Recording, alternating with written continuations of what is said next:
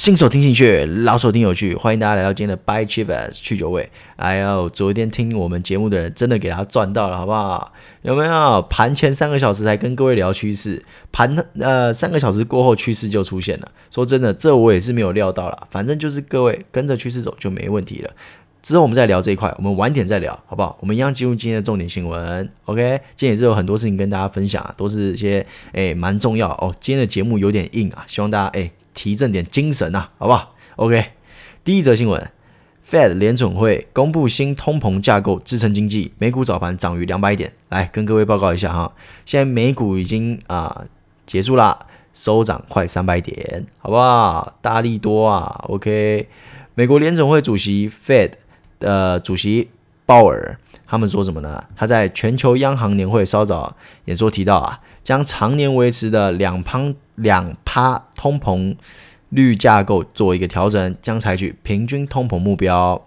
呃，鲍尔表示啊，FED 多年来一直试图将通膨率保持在两趴左右，是他们认为的可控区间呐。跟各位诶小小的插个话啊，呃，Fed 一直没有达到这个目标啊，诶，现在终于可以来实现了一下了，OK。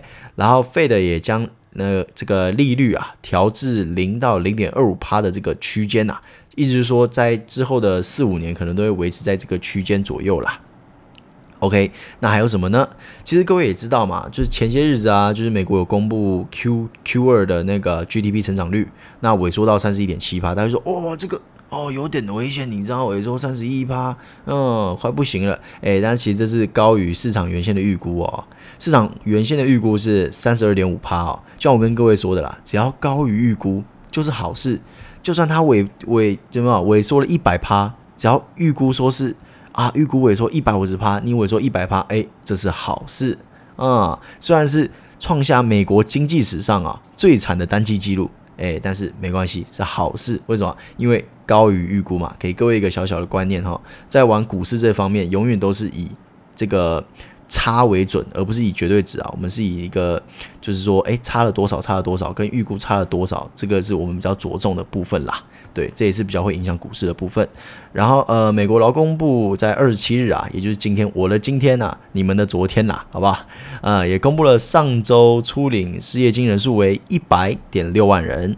诶，这与市场的预期是相符的、啊。这也可以解释说，诶，为什么今天美股也是大涨啊？没有消息就是好消息，相符就是好消息，对不对？代表说，诶，都是在可控范围嘛。因为最害怕就是不可控的事情啊，对不对？OK OK，好，刚刚讲了什么是通膨啊？我相信对很多人来说啊，通膨就是你们最熟悉的陌生人呐、啊。大家都知道啊，通膨通膨，每天讲通膨，你知道吗？就跟隔壁的那个邻居的名字一样熟悉啊，有没有？但是你很了解你的邻居吗？其实你不了解，你知道吗？对不对？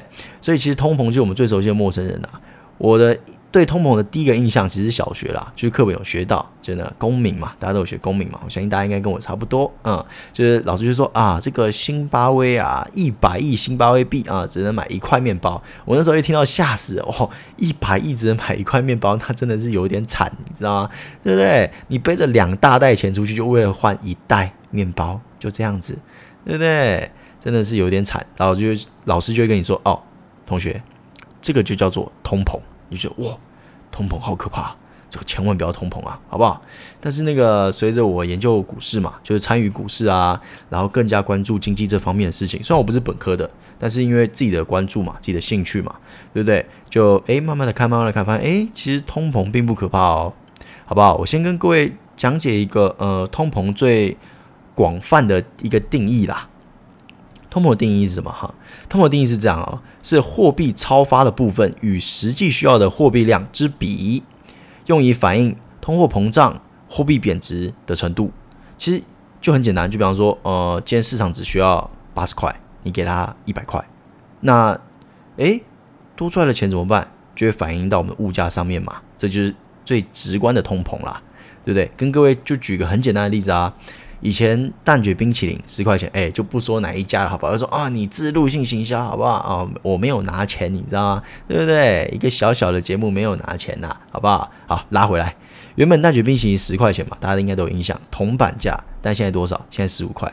告诉各位，这就是通膨。通膨其实就是这个概念，这就是通膨。对，然后呃，跟各位科普一下哈，飞利浦是在一九五八年证明啊。工资膨胀率和失业率之间存在一种反方向的变化曲线。其实就很简单啦，就是说，当你今天啊，你这个工资跟失业率之间的一个曲线，就是说，你工资越高，你的失业率就越低。意思就是说，你今天通膨越高，你的失业率就越低。诶，是不是听起来有点诶奇怪？有没有？诶，有点不是那么直观的感觉。来跟各位讲一个简单的例子啦。今天也就是说，诶，如果今天大家都有工作，诶，是不是流入市场的金额就多了？对不对？比方说啊、呃，今天有十个人工作啊，那每个人薪水二十块啊，那市场是不是就多了两百块？对不对？那如果今天只有五个人工作，每个人薪水二十块，是不是就是一百块？对不对？那你当然人工更多人工作，流入市场的金额就越多嘛，对不对？所以就会造成通货膨胀啊。因为我今天是小贩，发现诶，我这东西卖五块，很多人买；我卖十块，也很多人买，很多人买。为什么我要卖五块？我当然是卖十块啊，对不对？这就是通货膨胀啦，对不对？那这就是一个一个一个叠加嘛，从原物料啊慢慢的涨涨涨，最后到我们这边消费者这边就看到啊，十块蛋卷冰冰淇淋变成十五块，这就是通膨。好不好？其实很简单啦。那其实通膨啊，你可以看作是一个呃一个经济在迈向嗯更好的方面，怎么说？应该说更稳定、更成熟的经济体，其实他们都会伴随着一定程度的通膨啦。那只要这通膨是可控的，就是说它在一定的区间，像呃 Fed 说他们觉得可控区间是两趴，OK，那就是两趴。但是啊，跟各位报告一件比较有趣的事情啊，其实 Fed 啊。一直以来都没有达到这个两趴的这个目标啦。我说一直以来是近期啦，不是说什么从一八零零年开始，不是不是，是近期一直没有达到哈。接下来我就来跟各位讲一下，我今天要跟各位提出来的一个观点啦，对吧？大家可能会觉得哦，你是不是这个观点是 bullshit？你知道吗？对不对？因为这个观点我自己是没有在其他的那些专栏看到了，这算是我自己想到了。哎，那如果有人跟我一样哦，不要误会，我绝对没有看他的，这是我自己。其实在做功课的时候，然后稍微想到，觉得诶蛮有趣的，想要跟各位分享一下。当然不一定是对的，因为我绝对不是什么经济学家，但就跟各位分享一下我的看法啦。来，我跟各位讲一下我的看法哈。我的看法很简单，就是我觉得这次大疫情啊，你从另外的角度来看哈，可以看到两点。第一点是美股的太弱留强，第二点是无限 QE 是不是可以名正言顺的让通膨回到原本 Fed 预估的位置上面，就是两趴嘛。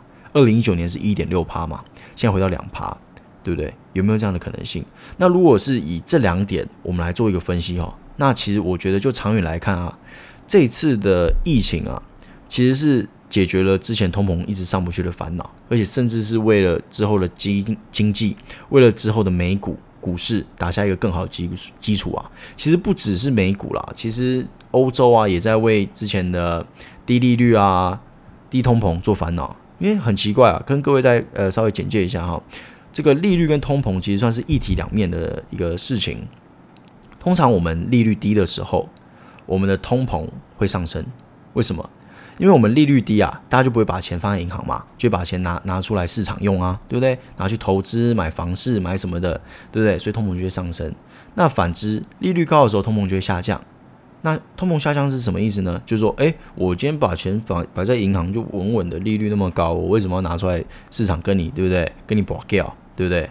不用嘛，我就摆在银行啊，稳稳的赚嘛，对不对？但问题是现在的状况就是哈，二零一九年的时候的状况是，这个美国通膨率是维持在一点六趴，但它的利率啊也只有一点七五到二趴左右，而且这还是比起其他开发中国家算是最高的哦。一点七五到二趴是最高的，但是其实美国那时候他们的经济学家的预估是说是要到四趴的，我们利率是要到四趴的，但是诶，利率没降下来，不不，利率没升上去，通膨也没升上去，那其实就是变成说，当周呃遇到一些经济的萧条啊，比方说像这一次啊，他们的手段就很有限，就不得不出动无限 QE，对不对？大买公司债。这样因为他们降低利率，他们利率已经够低了，其实再降就没有什么很实质的这个救市的功用在啊。这个救市不是什么救这个世界啦，是救股市的那个市场那个市场啦，救市的这个那个功效在啦，所以只好开了无限 QE 啦，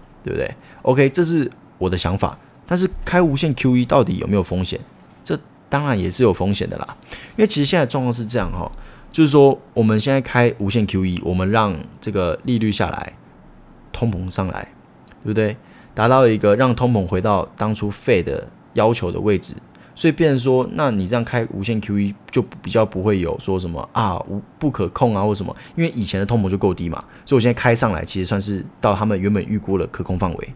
那我要跟各位分享的是说，那开无限 QE 的这个风险在哪里哦？我觉得风险是这样，第一点是，当然你如果 QE 没有限制好，你真的是毛起来硬，那你超过两趴，那也是没救了，就是那就是再留子孙嘛，对不对？之后的通膨最后还是回到我们这个经济经济体上面啦。那第二个是说哈，现在的感觉就有点像是用钱啊去撑住这个股市，就是说，因为其实很多企业的获利啊、营运都还没有回到轨道啦，现在就是靠这些热钱把他们撑住，公司再把它撑住。但是，一旦出现什么股市黑天鹅啊，那你很难保用这个热钱堆出来的城堡不会一泻千里。就是说，因为它是很虚的，因为我们股市最终还是要回到实金哦。现在股市跟实金已经脱离太远了，但是我们要永远记得一件事情：股市终究要回到实金的。就是说，今天不管股市跑再远，最后潮水退了，到底谁没穿裤子就知道了。所以说，我现在看法是这样。如果今天能在疫情结束前，公司上轨道之前，不要出现股市黑天鹅，然后让这个无限 QE 这样子慢慢的撑住这个市场，那其实说不定，诶，会没有后遗症的，就这样缓缓的过去，也不会造成什么哦大崩盘啊，也不会什么怎样怎样怎样，也不会什么超级通货膨胀或什么的，都不会，就这样顺顺的过去，对，也是有可能啦。所以我这边给各位提出一个小看法哈。这次疫情会不会是让美股、让世界股市有一个更好的一个发展的未来发展一个基础啦？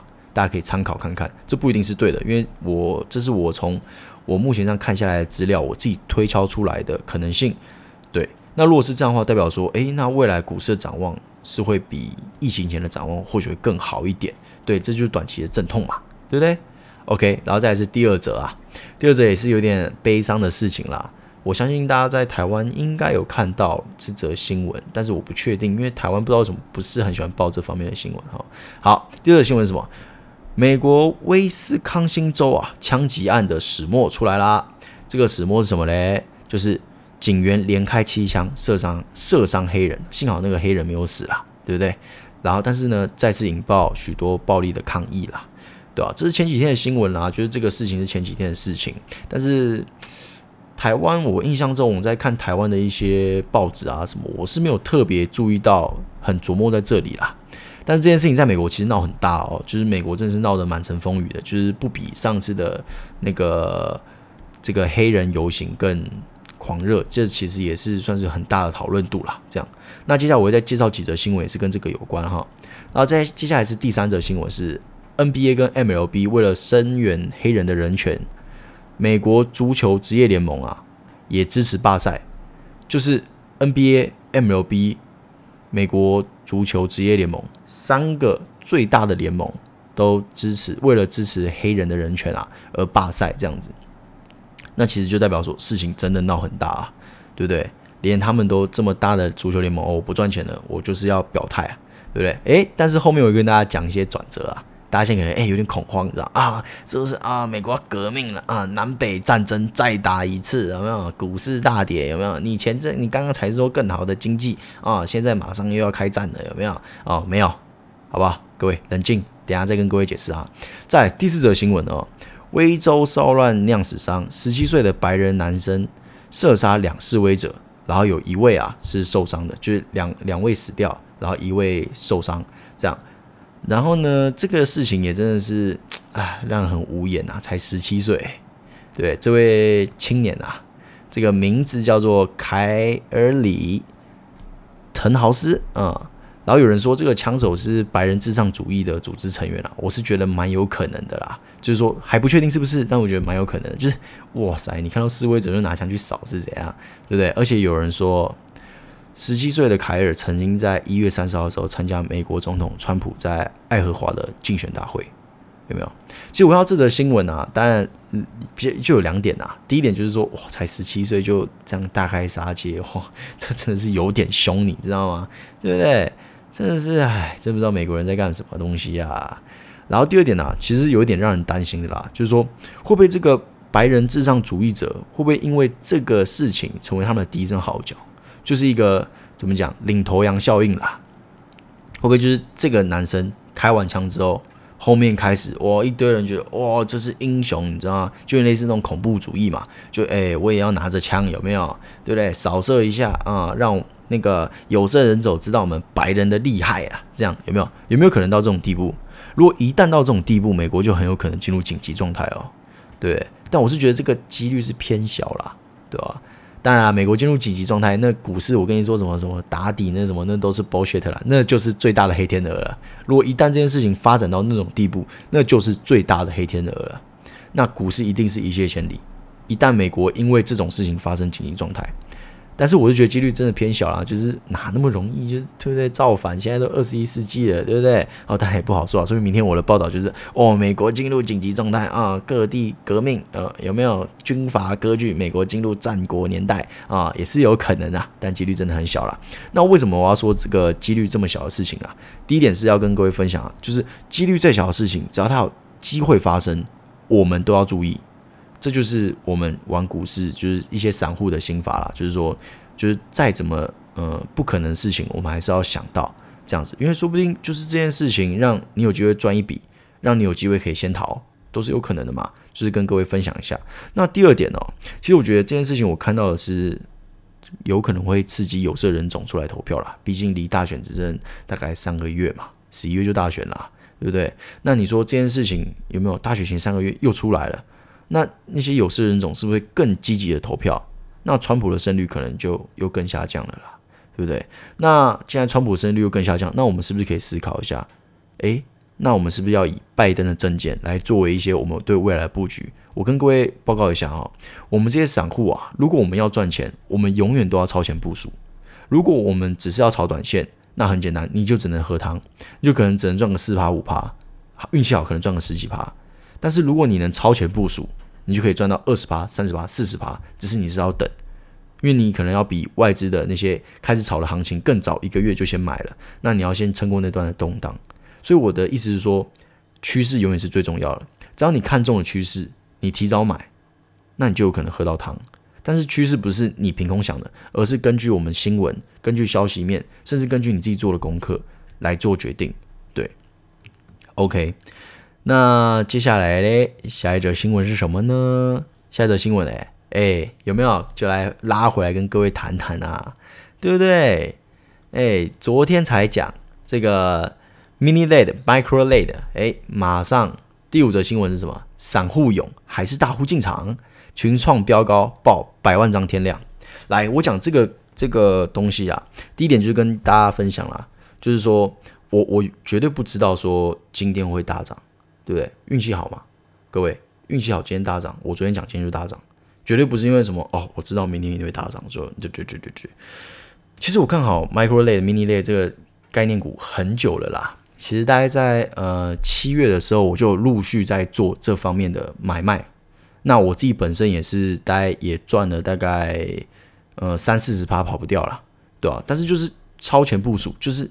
提前进场，就是我跟各位说，我那个时候就只是在健身房健身的时候，听到有这个呃广播嘛，会播报新闻嘛，就说哎那个哎，我就不讲哪一档啦，就是某某公司跟苹果要在哎某某地方设厂。我听到这个，我当天隔天，因为我是晚上健身嘛，我隔天立刻就买两张，之后就慢慢加，这就很简单，即知即行嘛。我那时候其实刚买的时候也是有撑过那个震荡时间啊，我说。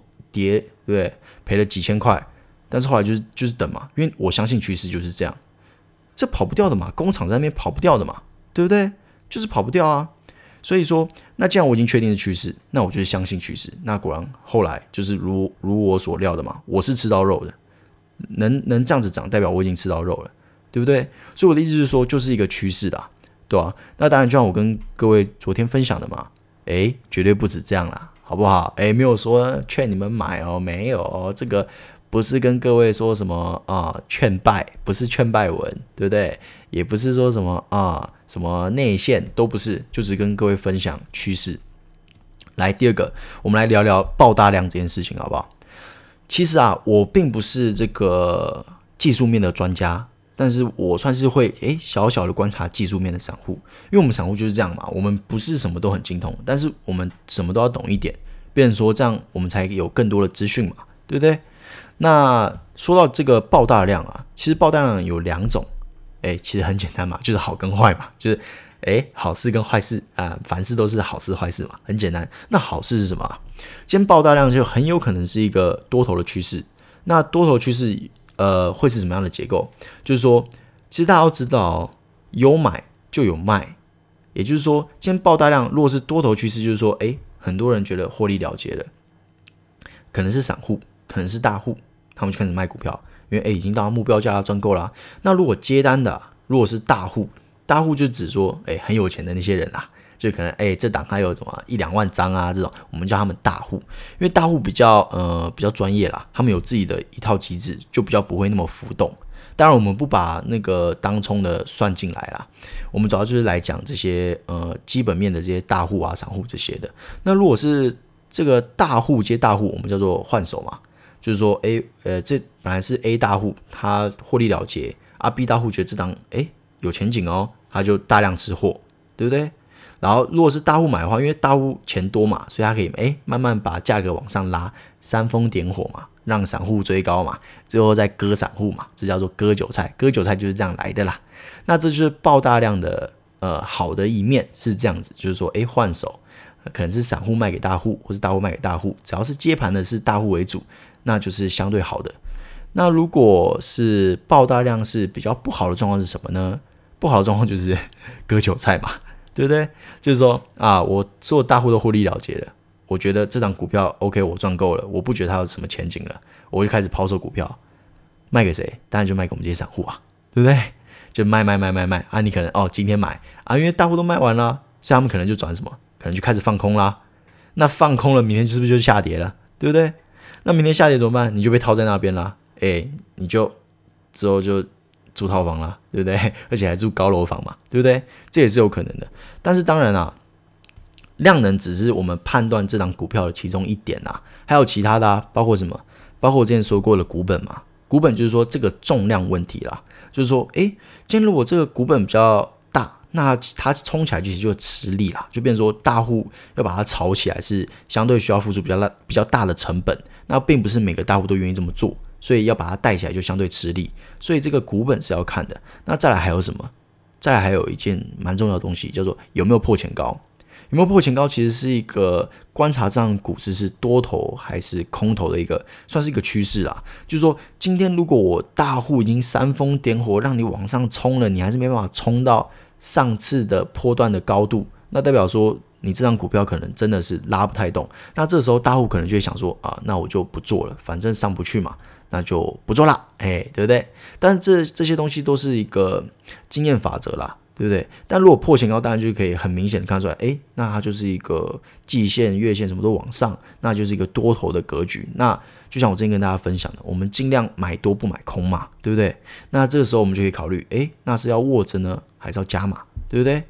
不过这些都是经验法则啦，就是说不一定一定是这样，因为股市啊是会一直变的，而且我们散户说真的只能跟着大户的步调走了，我们只能以过往来揣测大户可能会怎么做，然后以消息面来看说，以消息面去揣度大户觉得说这档有没有价值，其实就是这样，很简单，对吧？